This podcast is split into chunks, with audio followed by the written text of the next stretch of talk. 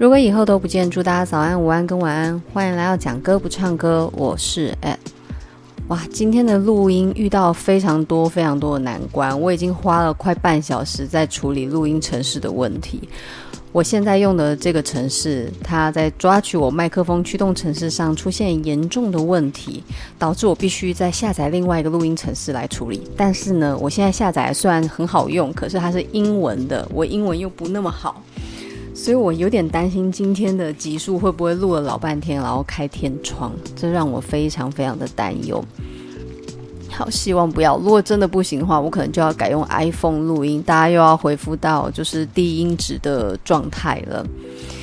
好，不管了，我们进入到今天想要跟大家聊聊的事情。在跟大家聊聊之前呢，我想先问问大家，自己身边有没有人遭遇过家暴，或者是自己就是家暴受害者的经验呢？大家可以回想一下。其实家暴定义真的很广泛。因为有所谓的言语啊、精神啊、肉体，当然肉体是最显而易见的，因为它会留下非常深刻的伤口。那精神跟所谓的言语这一类的无形家暴，其实才是最难被定义的。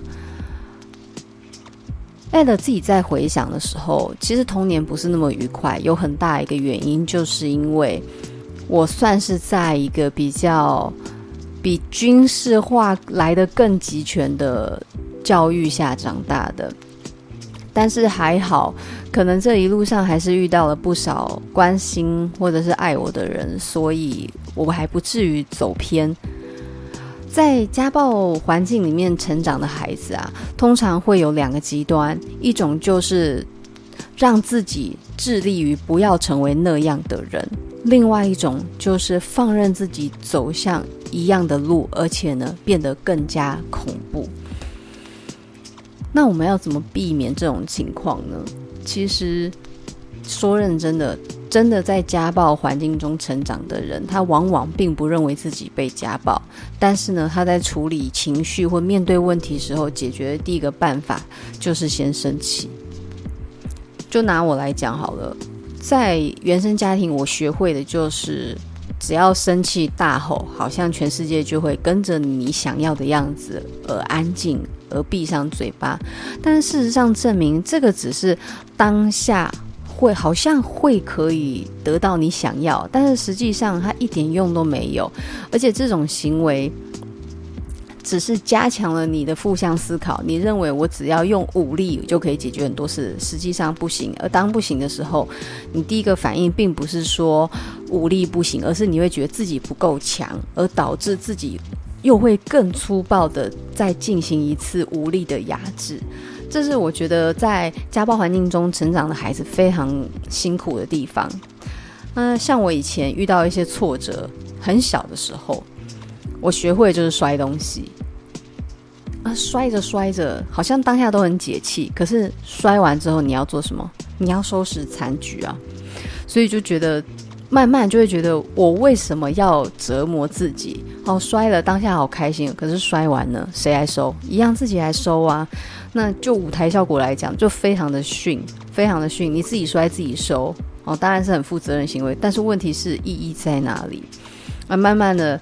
现在比较可以去消化那些情绪，情绪一上来的时候，顶多就是嘴巴讲几句难听的话，但是就是自己偷偷讲，也比较不容易像以前一样，就是用一些负面的、比较粗暴的方式来舒压。那现在舒压很多方法，跑步啊、健身、唱歌，这都是舒压的一个很棒的管道。那家暴无所不在。就拿前阵子发生的高嘉瑜的事件，大家也有印象吗？因为呢，她的男朋友，诶，不要怀疑哦，男朋友也可以叫做家暴。家暴的定义，它算是一段亲密关系中，其中一方用不恰当的，呃，不恰当的言语行为，导致呢，受暴者心生恐惧，哦，产生了一定的负面影响。哎呀，我我们那时候看到新闻的时候真的是傻眼呢，就是他把高嘉瑜打到真的很可怕。老实说啊，我是非常非常佩服高嘉瑜愿意出来去讲这一这一个事情，而且说认真的，有一些乡民啊，他们可能政治立场跟高嘉瑜是相反的，在评论这件事情上就蛮蛮不友好的，甚至会去调侃。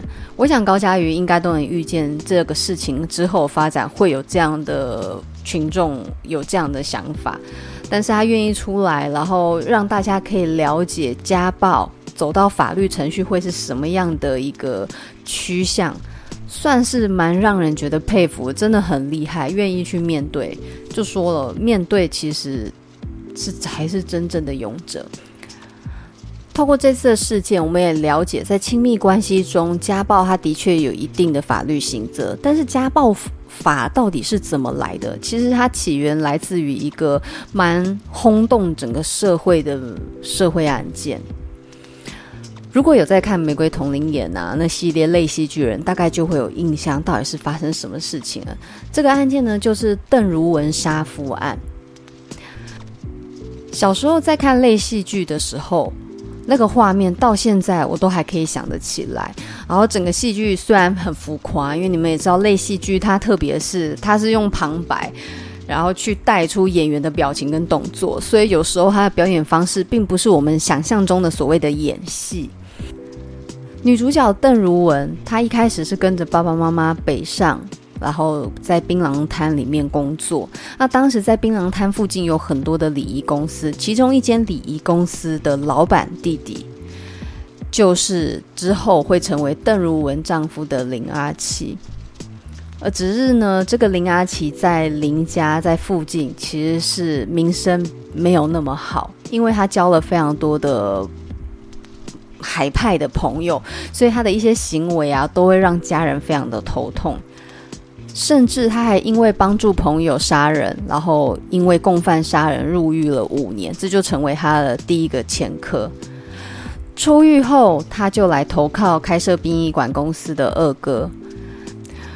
而且据说啊，当时这个林阿奇光顾邓如文爸妈的槟榔摊，就有对于他的邓如文的妈妈有非常不轨的行为。那之后，甚至看上了邓如文，啊，用了一些方法把她诱骗到住处去强暴她。等到事情曝光的时候，邓如文早就已经怀孕五个多月了。然后在一些亲人啊，还有传统很多，其实就是为什么之前美国就是堕胎这件事情引起轩然大波的原因，在个很早期之前，比如说邓如文那个年代。常常呢会有这种因为强权，然后逼奸、诱奸之后怀孕，那家人会觉得家丑不以外扬，是不是就让这件坏事，然后结个婚，让他顺利的变成好像是一件喜事一样，把这件事淡化？但是其实没有，这就是一个强迫性的性行为，在以前的年代就会尽量把它舍音啊舍掉。之后，他这个邓如文就跟林阿奇同居。不过呢，因为他常常在林阿奇酒后就被他家暴，所以呢，他就会逃家。可是逃家的时候，林阿奇就会拿小孩的生命威胁，甚至跑到邓如文的家里去砸砸各种他看得到的东西，然后还绑架了这个邓如文的爸爸来要挟，去逼邓如文回来。然后加上呢，因为林阿奇本身在政治上是有一定的人脉哦，也就是这样，警察在处理这一个案件的时候，都把他当做是家务事。然后甚至呢，后来其他的这个政治人物、相关政治人物还帮忙，就是沈一样说，那干脆就两个结婚呐，啊，啊，结婚后他心会比较定啊，就不会再这样了。结果没有，结婚后就是更糟。因为他就觉得我都已经娶到手了嘛，所以他的行为就是更可怕，然后更让邓如文心生恐惧。这中间呢，林阿奇一度有入狱，我想在那入狱的两年内，会是邓如文母子最幸福的一段时间。这样子的情形就是被打跑，然后再去。把人抓回来，这个过程反反复复很多次，一直来到一九九三年十月二十七号的晚上六点。那林阿奇回到家之后，已经是酒醉的状态，然后开始呢骂邓如雯，骂邓家的全部的人，甚至还胁迫说要杀了这个邓家所有人，然后要把女人都卖到这个妓女户去。邓如文非常的紧张，然后就回说他要去报警，就被打了，然后林阿奇就跑去睡觉。就这样子一路睡睡睡睡睡，邓如文越想越气，然后越想越怕，他真的很担心这次林阿奇会不会真的把他们全家人都杀死，或者是把他的妹妹们啊全部送去妓女户，让他们开始没日没夜的接客。他越想越害怕，于是呢，他就拿了一个铁锤跟水果刀，用铁锤击打丈夫，然后再用水果刀去刺杀。这件事的后续，由于呢。社会普遍对于邓如雯的同情，还有整个邓如雯跟林阿琪的婚姻状态实在是太惨烈了，所以最后呢，板桥地方法院以这个行凶时处于精神耗弱状态，宣判了三年的徒刑。所以这算是真的是有理解情况，然后给予的一个刑度考量。那也就是这一件事情引起社会对于在婚姻关系、家庭关系中的一个暴力行为，也要被法律所约束，而保障这些受害者。再加上呢，在一九九六年的时候啊，十一月三十号发生的彭婉如命案，所以整个社会对于妇女安全、夜归，还有妇女的权益、政治权，或者是在家中的一些。安全的保护上意识提高，那也就是这样呢。在一九九七年的三月多，那就在这个彭婉如文教基金会募款餐会上有研议，就是要定定家庭暴力防治法。简单来说，如果没有邓如雯这个案子，家庭暴力防治法不会这么快的就产生了，因为这个案件太典型的。显现出妇女在婚姻中所受到的一些不公平的弱势、相对弱势跟痛苦，它非常典型的表现了这些问题。也就是这样呢，家庭暴力防治法就在一九九八年的时候公布实施，它也成为了亚洲第一个拥有保护令制度的国家。可以说呢，这个案件对于台湾在家暴法上有一个非常重大的影响。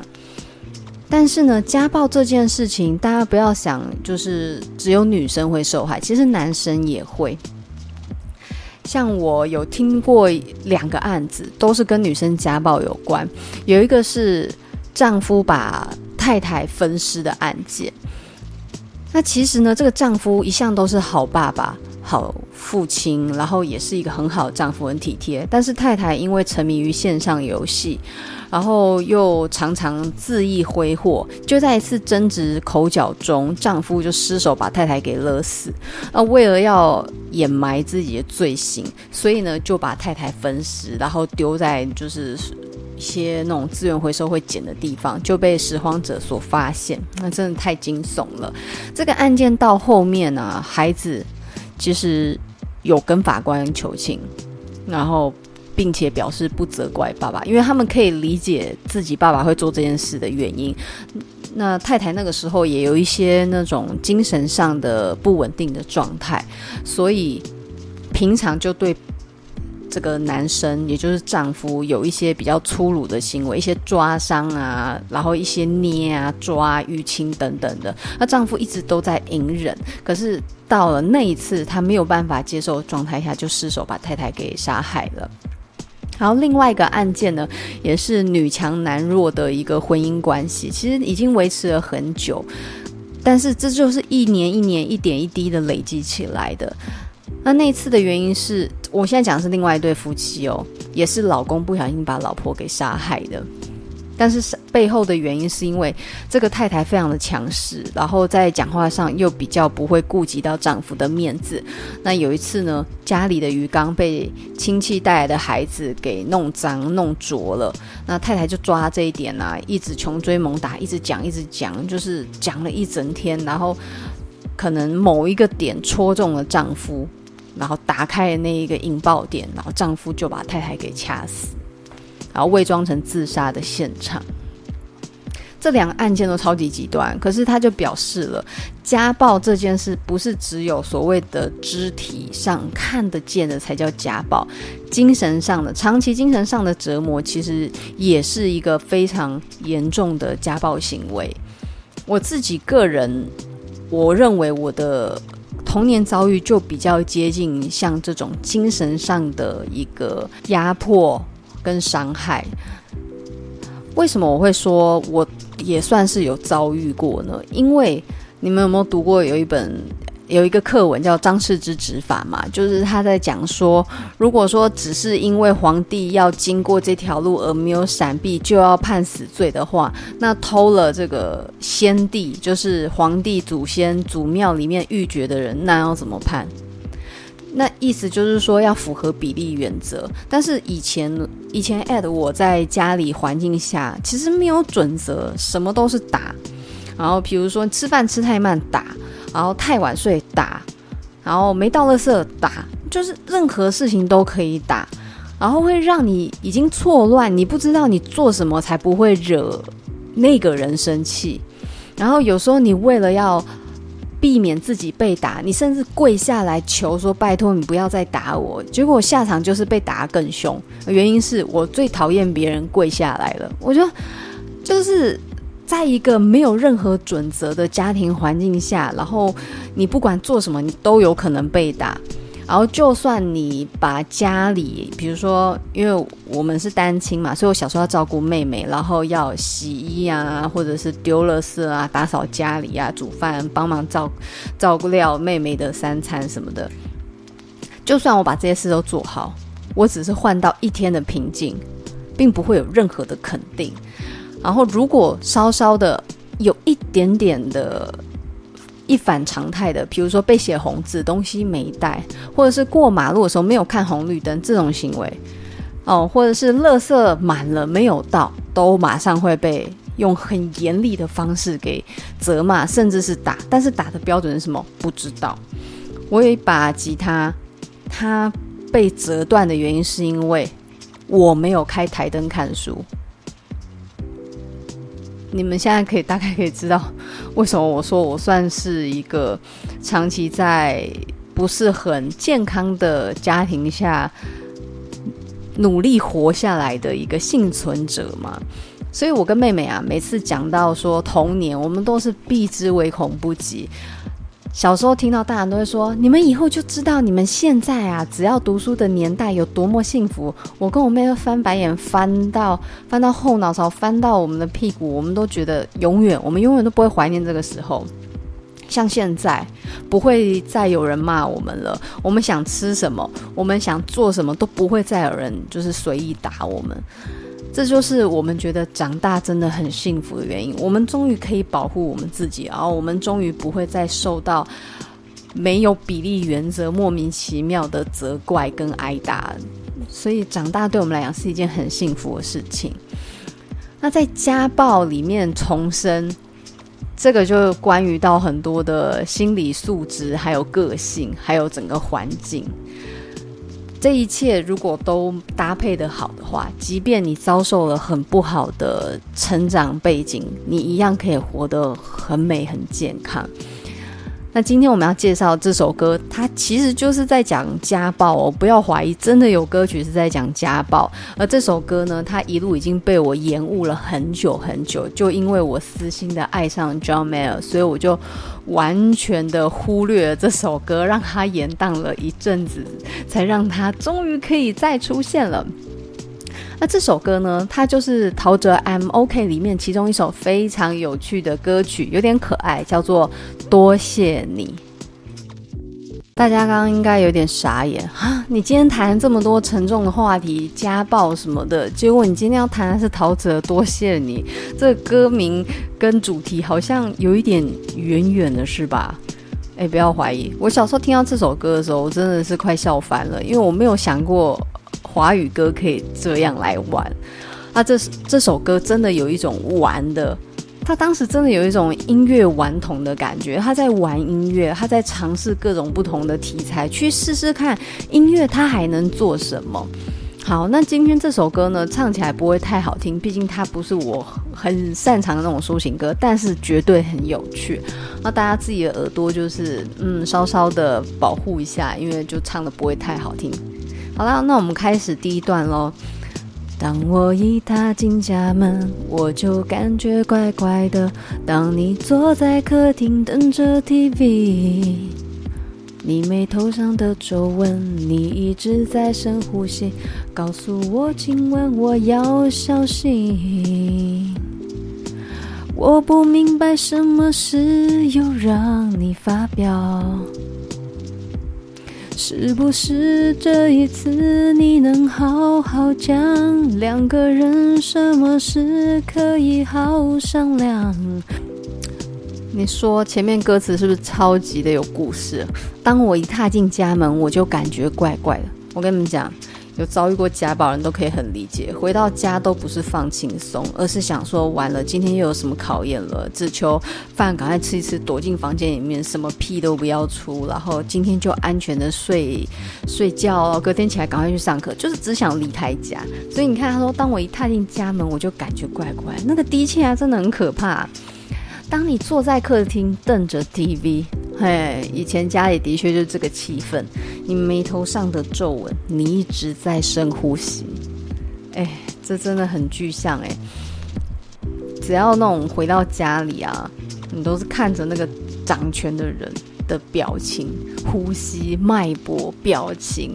如果呢，他的状态没有那么好，你就知道今天一定完蛋了。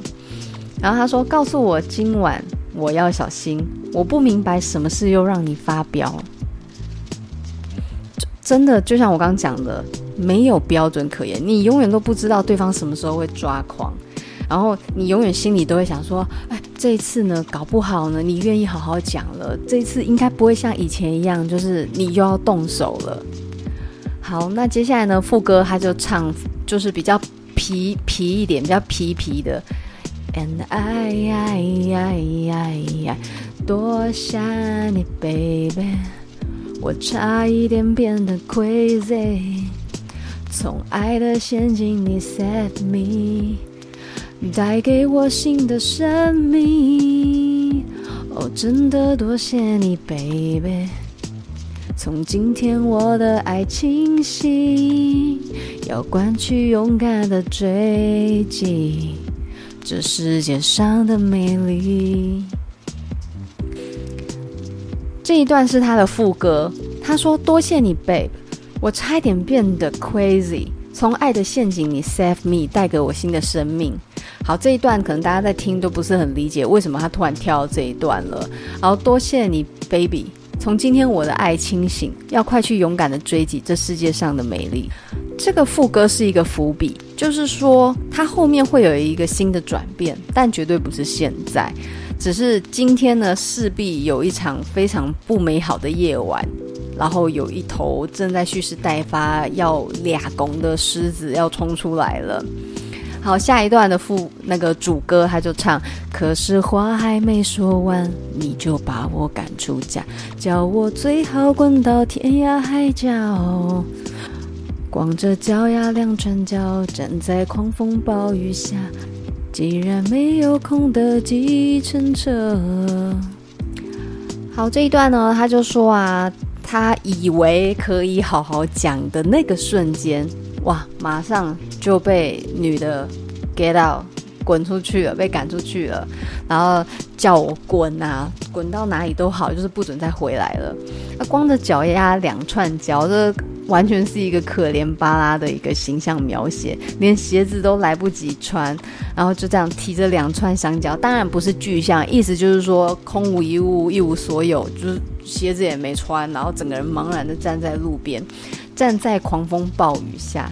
那家里有狂风暴雨，出来也是狂风暴雨。而且呢，一台空的计程车都没有。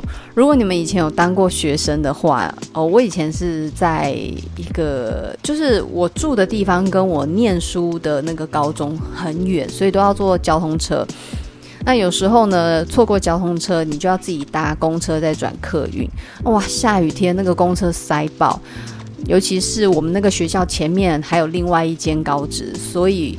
常常只要一下雨，公车一班一班全部都载着上一所学校的学生，你挤都挤不上去。好，下一段他又唱。可是忽然一个奇迹就出现，然后和声就是哇，好险这样子，就非常皮的一个编曲。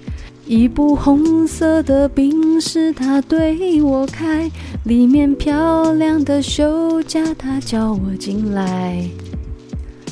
这就是这首歌非常好笑的地方。当你天以为天绝人之路的时候，一台宾士开过来，哎，有车了，一打开还是个漂亮的姐姐小姐，不但有车又有美女，叫她上车去，哇，开心的不得了。正当自己走入绝境的时候，竟然呢，又有了新的一个奇迹发生了。然后这时候副歌又在唱，And I I I I I 多想你，baby，就是刚我们唱那一段。所以这一段就在彻底的表现了他终于劫后余生的那种庆幸跟感谢。还好你把我赶走，还好你对我这么凶，不然呢，我哪能遇到这么好心又漂亮的小姐，对不对？所以第一次唱的副歌是给你一个悬念，想说不是要吵架了吗？怎么会多谢你？到底要谢什么？然后第二次你就听懂哦，因为他把他赶走了，所以他才有这样的艳遇。再来下一段歌词，他就唱：时间一溜没多久，我听朋友他们说，你每天晚上都很寂寞。以前天天被你骂，现在不用再害怕，管你莫名其妙耍老大。好，然后就再唱一次副歌嘛。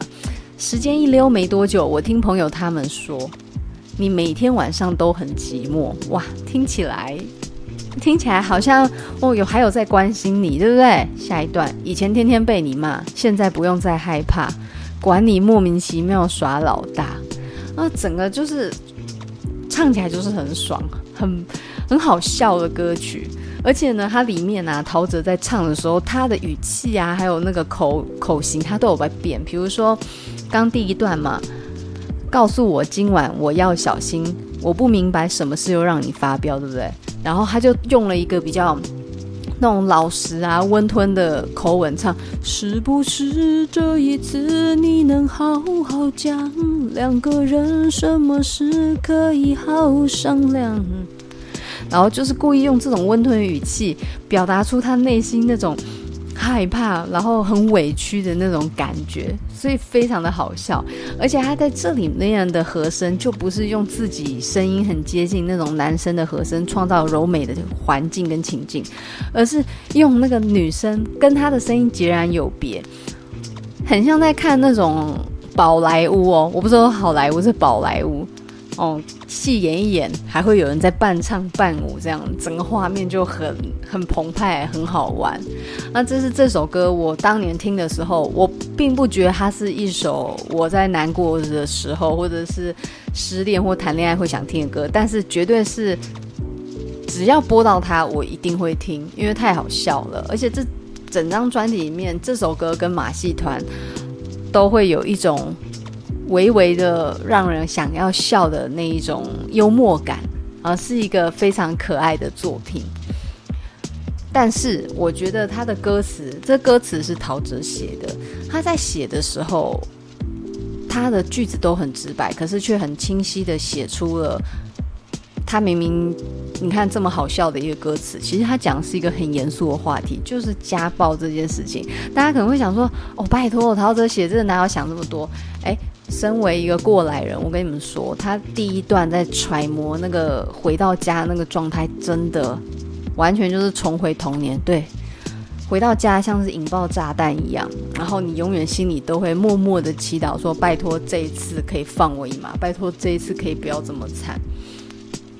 包含现在我自己终于独立自己生活的时候啊，有时候自己过得很好，就会觉得啊，人人的保护机制吧。当自己过得很好，有时候会不小心的感谢过去的那些苦难，然后因为这些苦难，自己才变得这么的茁壮，这么的强大，然后可以抵抗抵抗得了很多周遭的纷纷扰扰。而且我觉得陶喆真的是，我在怀疑啦，他那时候搞不好是有遇到所谓的野蛮女友，然后他用这首歌来致敬。因为陶喆有个习惯，他会在每张专辑写一首歌给当时的一个情感诉说对象，当然不会完全指明，可是。他都会放一个这样的传统在里面。那这一首歌，呃，这张专辑里面有另外一首是《Angeline》，但是我在想，这首歌也有可能是要给这首《多谢你》，有可能是要致敬给另外一个对他来讲很高压的女性的歌曲。那这种用歌来表达心机这件事情，大家最熟悉的是谁？对，就是乡村女歌手泰勒斯，她非常的喜欢用她的歌曲来寄托她对于感情的一些看法，或者是对于前男友的一些批评。我们现在来细数一下，她到底写了多少歌哦。比如说《Picture to Burn》，她是写给前男友 Jordan，然后里面就是写说。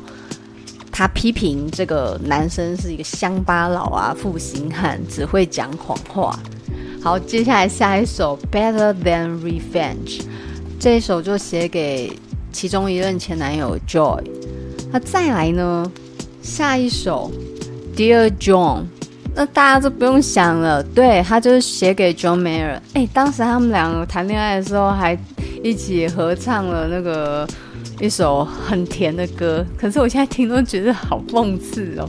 他们两个就是交往很短一段时间，然后之后就反目成仇。然后泰勒斯写了这一首《Dear John》，然后 John Mayer 就写了另外一首《纸娃娃》，然后致敬给泰勒斯。这也算是首次有一任前男友用歌来回敬泰勒斯的老习惯。然后还有一首《Back to December》写给这个《暮光之城》里面的狼人 Taylor。哇，这样数下来，她这个男朋友好多好多。还有一首《We Are Never Ever Getting Back Together》，这是写给杰克·葛伦霍 Jack 写给他的。然后这首歌后来变很多网友很喜欢呛泰勒斯的一个歌曲来源之一。我说认真的啦。我觉得泰勒斯这个手法太粗暴，因为他每一首歌你可以马上就知道他在讲谁。这个我觉得这个写法并不是很好。然后我有听了泰勒斯他写那个 Dear John，他的编曲上我觉得跟跟 John Mayer 有一点点像，可是 John Mayer 的编曲会再丰富一点。呃，泰勒斯的编曲普通，没有很耐听，是好听的，但是不耐听。那陶喆他在写歌的话，我觉得泰勒斯你要练习，就是哎，开始对泰勒斯喊话，你要练习写美好的事物，你要练习去写一些快乐的事情，不要把精力放在写这种那种负面歌曲上，因为真的对对你来说也不是很加分。陶喆在写歌的时候没有这么锐利，而且他把很多的音乐能量放在是描述好的事情上。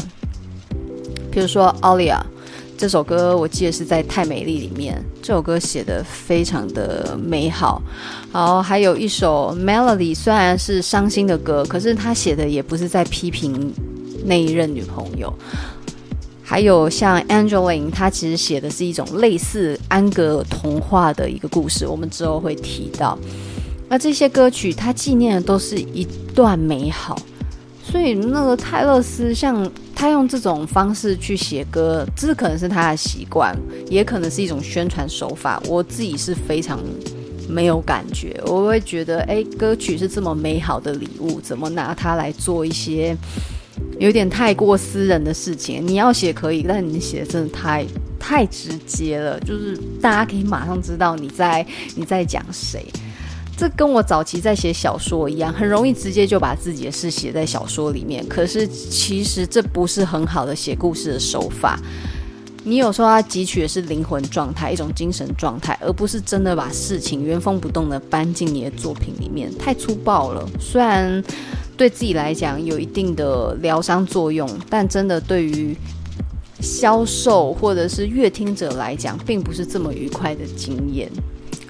而且有一点像是歌曲变成好像八卦周刊一样被大家拿来讨论，然后失去这首歌本来他想要传达的美好意义。所以就是诚挚的呼吁泰勒斯，把才华用在更值得放注意力的地方吧，把才华拿来写更委婉、更隐、再更隐隐晦一点，不要这么直接。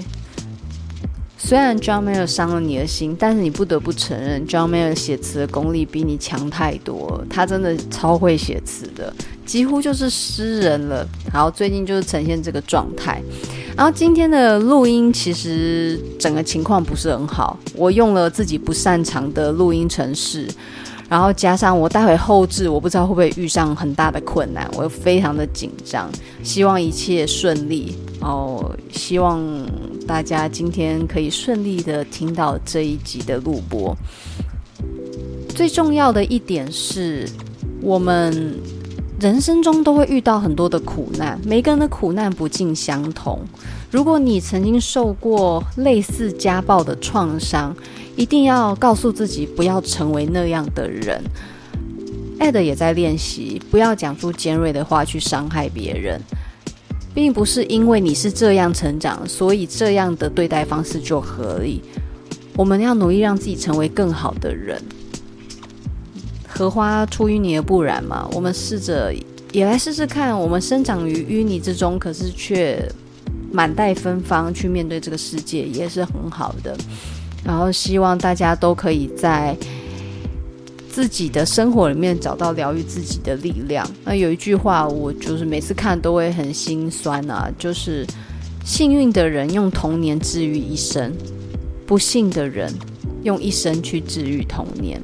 哦，对我来讲，我可能还是在后者，但是还好，我有一个非常棒的妹妹，她。等同于是我的全部，因为有他，我相信我现在能够这么的能够感知生命的美好，有百分之九十九原因都是因为有一个这么棒的妹妹。好，今天呢聊的话题很沉重，但是不管怎么样，我希望可以给你们带来一些比较正面的想法。那我们下次见喽，拜拜。